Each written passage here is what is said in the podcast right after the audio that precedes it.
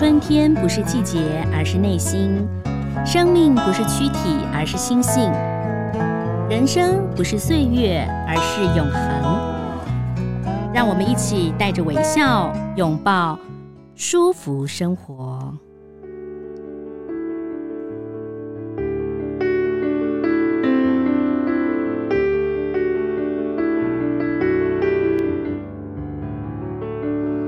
各位听众朋友，大家好，我是赵婷，欢迎收听《舒服生活》。今天呢，很高兴呢，再度邀请到的就是我们文化院的院长。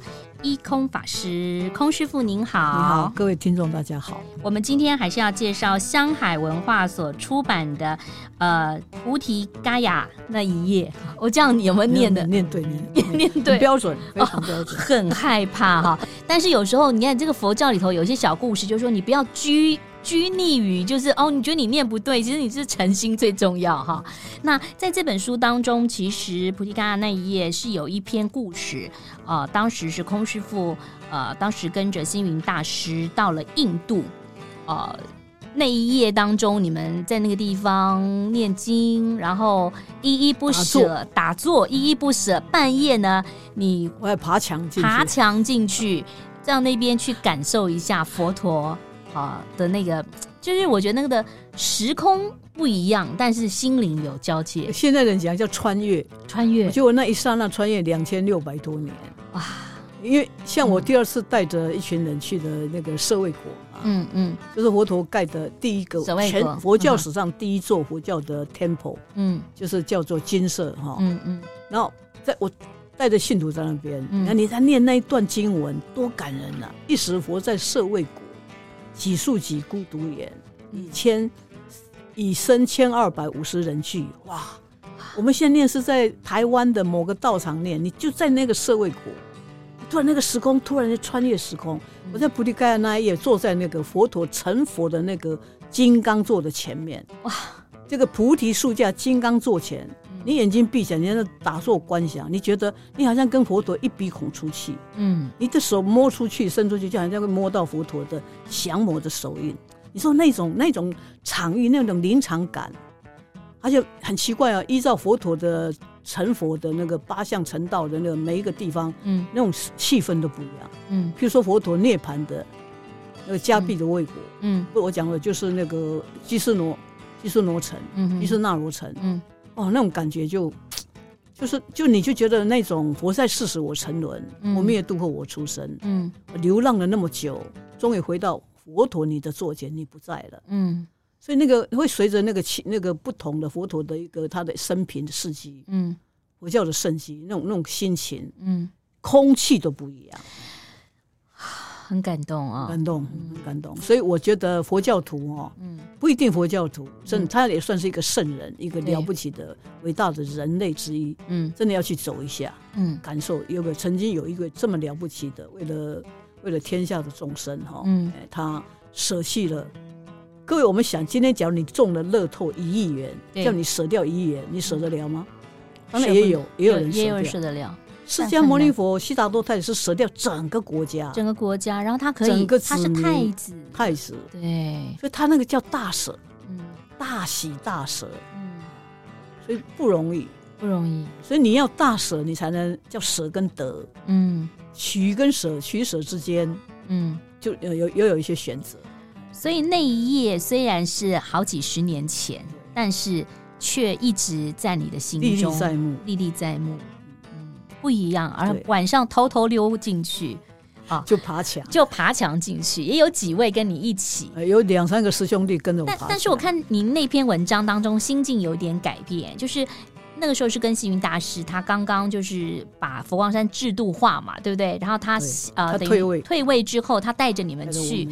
然后一开始去的时候，大家都好想去拿那个菩提叶，你没有拿到嘛？哈，那是我没有，我们出家众呃，不能。大师说说不可以捡，不可以捡，因为那是等于那个大觉塔下面人家的圣物嘛，那个有人管理哦。那你有印度的出家人，是是，一个菩提叶他们剪好之后，他会洗干净，然后把它弄干，嗯嗯，然后给人这个有人来 donation 的人一个结缘。所以等于常住物，是是，所以他叫我们不可以不可以拿，不然否则菩提树那棵树就一片叶子都不剩了，都会被晒光了嘛。对，可是但是信徒不管啊，信徒信徒还是想要啊。嗯嗯。可是我我觉得你的后来的这个这个整个的。等于有点，哎，我本来一直执着，一直在执着那个菩提叶，有形的那一片叶子。对，其实你已经拿到了无形的，无形的菩提吧，菩提。所以我就觉得佛陀其实给我上了一堂课。嗯，他就说你这个图地址，从昨天早上九点一直要要要要到今天凌晨六点，你还想快要二十四小时。嗯，所以那个菩提叶的形象，那个那个东西的物象，一直在我心中很具体。我一直要那一片菩提，就觉得有点遗憾没拿到。嗯。那个那个真的很戏剧性哎，对，我是我在那一个那个佛陀的足迹啊，那个主石头的足迹，嗯，我从凌晨三点拜到六点，你看拜了三个多小时，嗯，我才离开了，这才十几步路嘛，嗯，我从那个我的那个石那个轮轴像哈，嗯，走路走到那个金刚座才十几步路，嗯，十几步就是这样子而已嘛，嗯，就有一个出家人，那种不认识的人，嗯，不知道哪一个世界来的不知道，他就他就在我后面，他接下去拜。他三拜我，他弯下腰，捡起一片菩提叶啊！那不是佛陀，不是故意给我，我我说也故意开我玩笑，不是给你一个启发吧？给你一个启发，你一直要，你一直要，所以我才悟到那一句话：有求不如无求好，进步哪有退步高？嗯，我们一直要有求有求，所以这四件事不要强求。嗯，是你的就是你的，嗯，不是你的强求来的。也也也也也是，也也是不会长久，不会长久。或者是说，其实你就是要精进自己。所以我那时候真正放下，嗯，从心中真正放下菩提叶，嗯，因为我放下了菩提，哎，那个说也奇怪，那太奇妙了。所以我说，菩提开的那一页真的是个四个字，不可思议。真的，当我心中没有想要菩提叶，哇，刮起一阵风，掉了一堆菩提叶。嗯，我把它讲，因为我已经没有了菩提叶的概念了，所以我就就就交给长住去了。嗯片叶不沾身，我觉得真的很感动。这个就真的就是佛陀给你，佛陀给我上一堂课，给你上了一堂课。他多么爱护你这个弟子中，那这一个还是有贪欲嘛？嗯，但是呃，也是因为空师傅你有悟道，领悟力，领悟力。因为不见得，呃，可能佛陀跟给很多人上了一些课，可是他们可能没有领悟到。所以，所以说开悟哦，我们其实每天都在小悟。小参小悟，嗯，大参大悟，嗯，那佛陀是彻底觉悟，嗯，你说开悟是怎么回事？这其实就是开，就是悟，嗯，所以你你对不对？哦，我懂了，哦，我理解，豁然开通，嗯，所以不一定说到哇，你有一天在像佛陀那，那是完全叫做大彻大悟，嗯，当然还有一段距离，是是。好，书上呢有好多好多的内容啊，其中其实有一些像我们这种比较。不太念佛经佛法的人，不太了解的那个很多人的这个朋友就会问师傅啊，师傅师傅，你看我好多经文，我到底要先念什么经文好呢？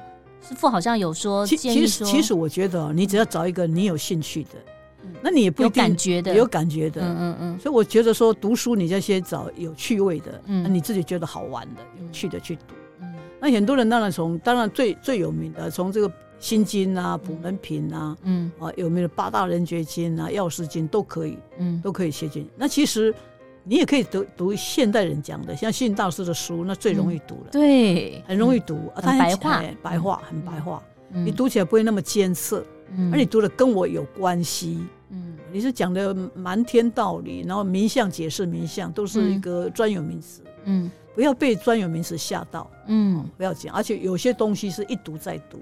你像我，我从自觉学佛到现在已经五十年了，这么长啊！所以我像我那第一次我是从接触心经进去，嗯，那我现在在看心经，嗯，又不一样，见山又是山了，又对，所以我说哈，这天下最畅销的书，而且是长红，嗯，是佛书，嗯，我们现在在书局里面有说什么今年什么排行榜，这这个礼拜排行榜什么前几名，嗯，《金刚经》流传到现在多少年了？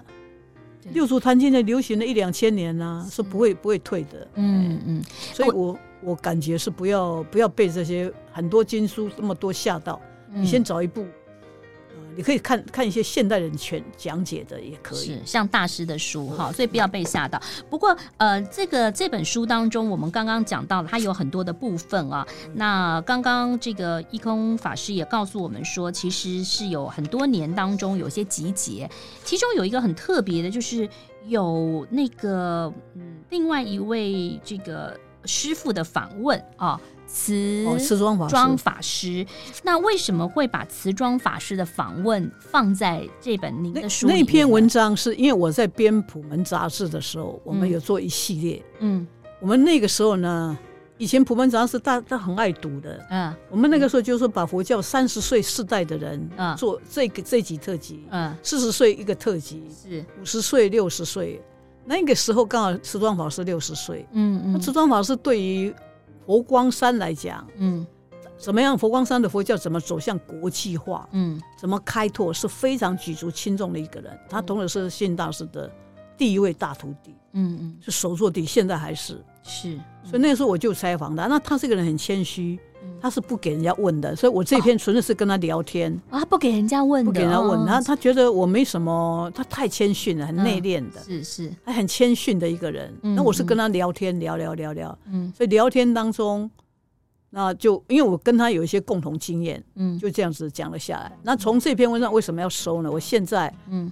呃，我想要对佛光山做一件事。我因为我们在读书，有一种有一种叫做四志，嗯，这个寺庙是怎么盖起来的？它的历史，还有一个是人，嗯，所以中国的书里面叫做人物志，嗯，比方说《世说新语》，嗯，像我们讲的《史记》里面的列传，对，哦，《华阴侯列传》呐，就讲韩信呐，谁这个等于传记，而现在已经叫传记文学嘛，嗯嗯，名人传记，嗯，那在佛教就有所谓叫高僧传，嗯，四大高僧传。那其实佛光山现在有一千五百个弟子，有很多人，他们的学佛的因缘是很精彩，他们为佛教所做出来的贡献是值得去撰写的。嗯，所以我最近有一个计划，嗯，我要为佛光山列一个叫做《佛光山人物志》，也就是人物列传。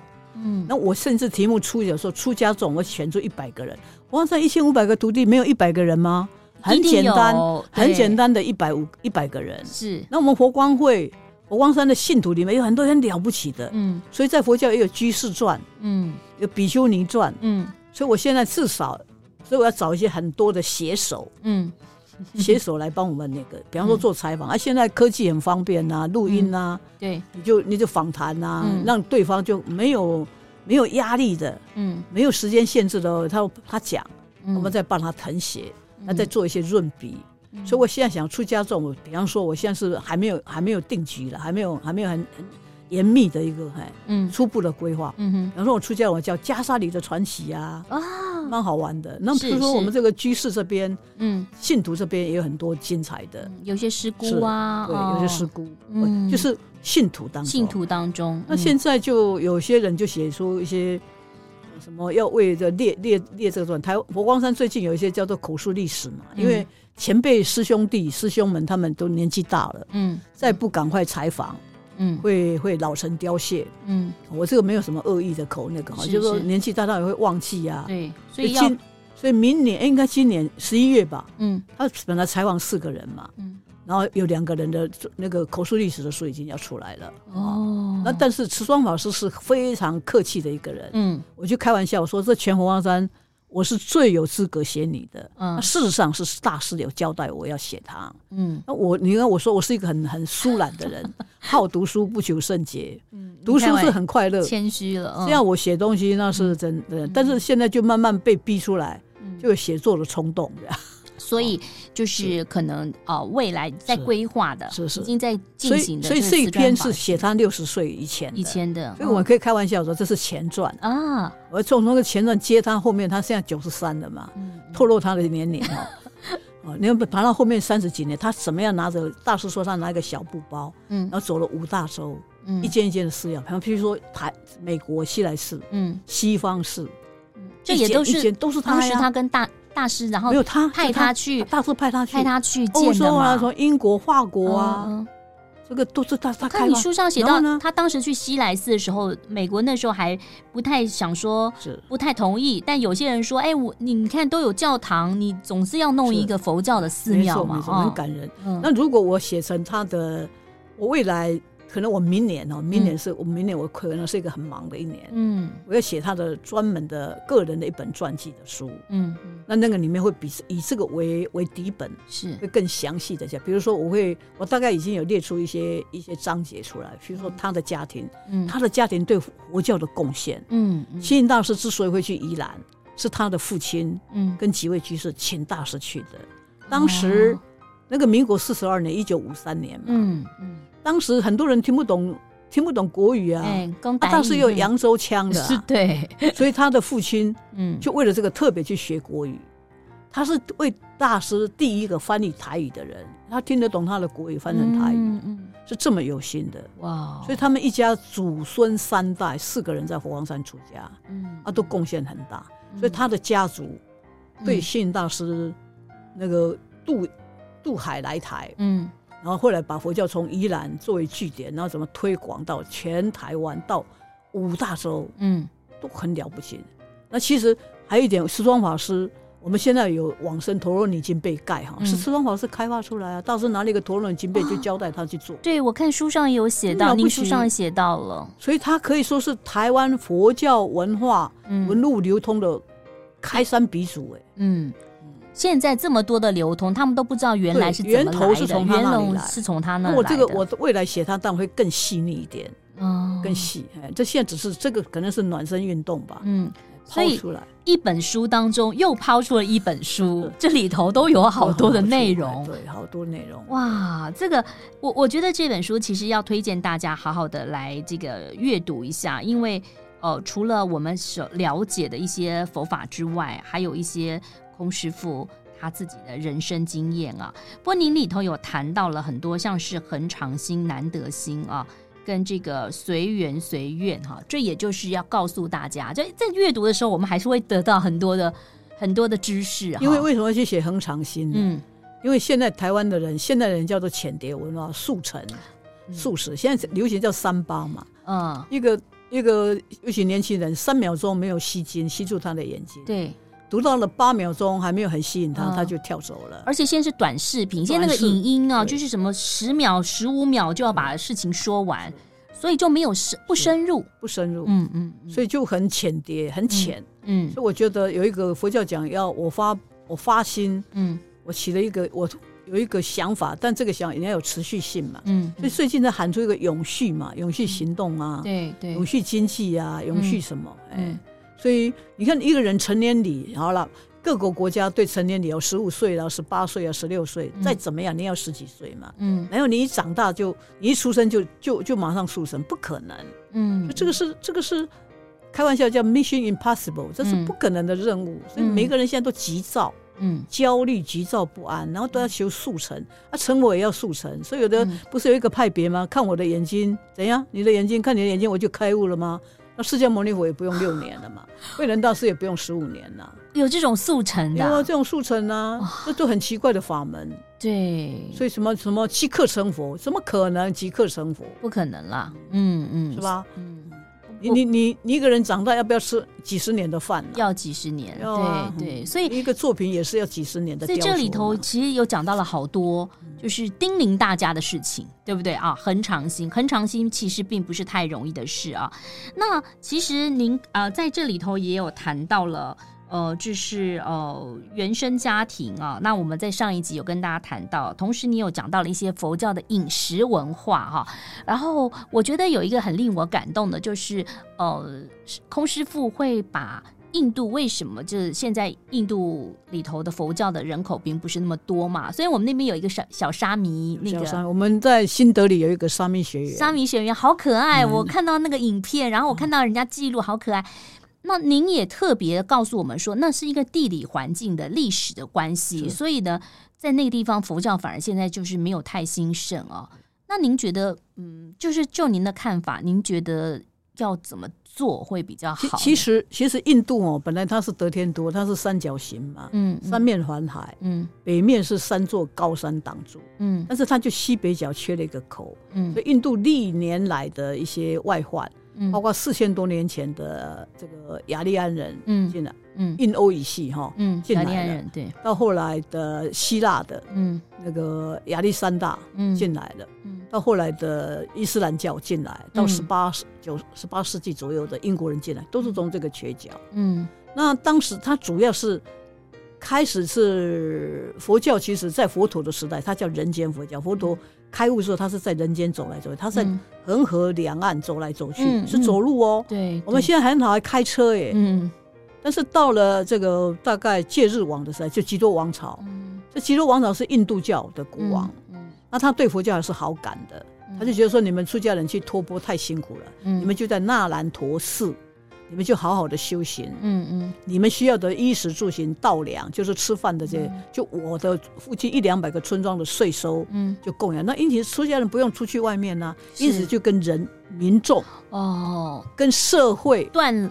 就隔离了，切割了，是，主要是这样。所以当，所以我们还是要在人间，没错，十四五世纪的，就说那个伊斯兰教徒打进来的时候，嗯。他当然，他同时杀掉了佛教徒，嗯，啊，佛教的出家人叫瓮中捉鳖嘛，刚好就在纳兰陀寺过堂吃午餐嘛，嗯，一举两万多人就被杀了，嗯，然后呢，很可惜的，很多的文献被烧了，听说烧到六个月才烧光。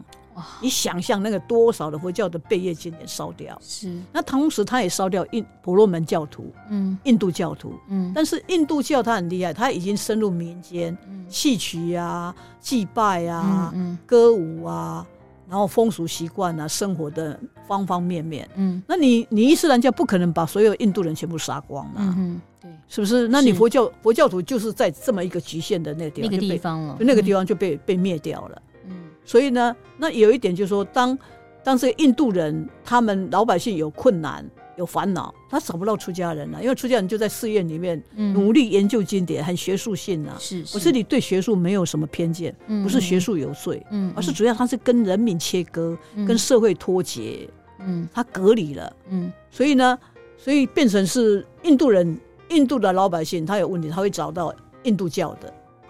所以就深植民心，还有印度教很厉害，他就把佛陀。变成他们的湿婆神，他们的神的第九个化身，第九个化身。也就是说，你是我从我印度教演播出来，这个在中国也有。嗯，所以老子画胡经，嗯，说老子骑了一头青牛，然后出了这个什么关，他变成说，所以往西方去。所以你们的佛陀是老子到了西方变化出来的。嗯，所以在中国就有道教仙呢，是佛教仙。嗯嗯，那印度教也是这样，他如法炮制。是是是吧？不是，那个印度教也是这样哈。嗯，所以呢，因此就说。你们是我们印度教衍生出去，佛陀是第九个化身，而且是错误的示范的。嗯嗯，因此，因此他就变成印度教，嗯，还是很强的。嗯，佛教这样很很视为，甚至就灭掉了。但是现在大师把佛教要倒传回去。嗯，所以我们现在您刚才说那个沙弥学院，那里面有些来出家的沙弥是释迦牟尼佛的后代，啊，叫释迦种族。所以这些小孩子，你不要小，说我们叫事小不可轻。嗯嗯，他们讲说，我们请师公放心。嗯，我们要复兴印度佛教，舍我其谁？哇，你看这小小将哈，英雄出少年呢，是不可忽视。所以我们现在，我们就说我们是个鹦鹉，翅膀很小，嗯，但是愿力很大，事在人为嘛。但是一个人，一个人就把佛教带到今天五大洲啊。嗯，他做了很多很多事情，那下面我们要怎么去做？嗯，我们要继续努力啊。是，所以我觉得。因为每次去印度都是看到那个一个等于遗迹，因为很难过。嗯，嗯，我每次去都哭到稀里哗啦。但是我回来发现，原来印度佛教在印度灭亡是因为有内因缘、外因缘。嗯，你本身没有没有人才，你本身没有你没有那个哈，没有一些因缘。对，所以要擦干眼泪。嗯，最重要是那刚好回来，师傅刚好出了那本书。嗯，人间佛教，佛陀本怀。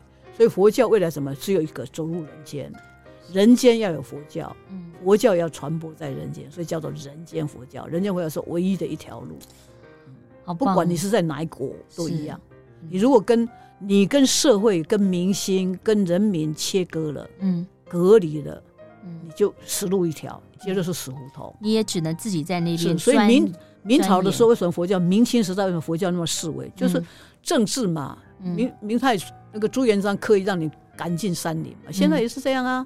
他就让你屋檐滴水之内可以弘法，滴水之外不可以。所以佛教锁在，把你锁在自己的那个房间房，你的寺庙的屋檐，屋檐教学屋檐里面嘛。那你跟跟社会没有接触啊。对对。但是我们作为佛教徒，不可以没有这种认知啊。嗯，很重要。对，我觉得好棒哦。所以我为什么要去写那那篇？嗯，这是都等于佛教未来的方向。我其实不是只是在印度，在任何地方都有。我觉得那篇也非常令我感动，因为空师傅问我说：“哎，这本书你感动了哪几篇？就是如果以感情来讲，这刚刚跟您分享是您父亲那一篇，然后另外的就是除了大师之外，就是您刚刚讲到佛教的问题，那也是就是诚如您所说的，要走入人间。不不只是在印度了，在每个地方，在台湾也是一样啊。没错，我们现在也继续都有在做下去哦。